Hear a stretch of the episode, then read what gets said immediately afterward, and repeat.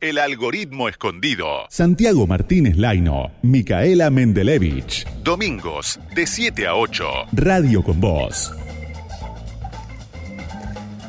Pablito Mercau, las noticias para cerrar esta hermosa tarde-noche de domingo. ¿Cómo le va?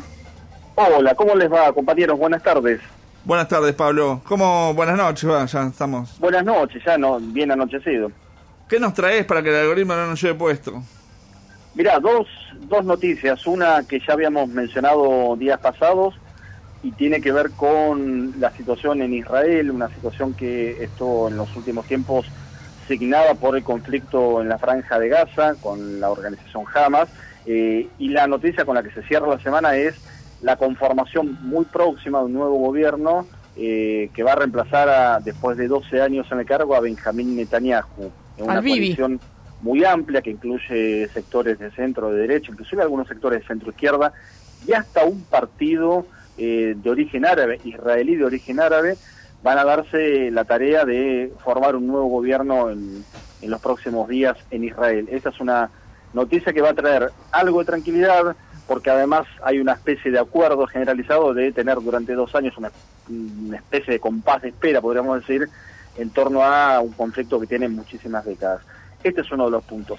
Y la otra, obviamente, tiene que ver, Mica y Santi, con tema vacunas. ¿eh? En la Argentina venimos de una semana donde se discutió muchísimo la relación con el laboratorio Pfizer, el mecanismo COVAX de Naciones Unidas. Bueno, se conoce en los últimos días que Estados Unidos hizo una enorme cantidad de vacunas producidas y avanzó fuertemente con el plan de vacunación a su propia población, va a destinar 80 millones de dosis para América Latina.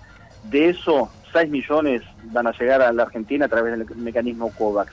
Evidentemente, con todo lo difícil que se está atravesando en el mundo, junio parece ser un mes que tiene eh, una marca llamada vacuna y es parte de la eh, esperanza o del camino de salida de toda esta situación, claramente.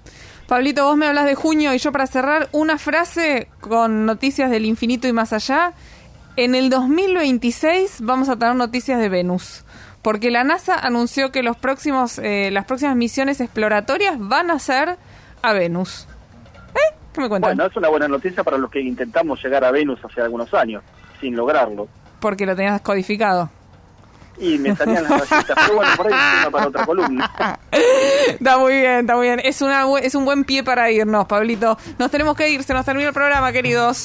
Ya, ya nos vamos, hasta el domingo. Hasta el domingo que viene, este, fuimos, estuvimos aquí Pablo Mercado, Micaela Mendelevich, gracias a Alejandro Tizón, Alejandra Arce, la operadora, a Ludmila y Lautaro en las redes sociales y los despido Santiago Martínez Laino, quien les habla y les decimos buena semana. Chao.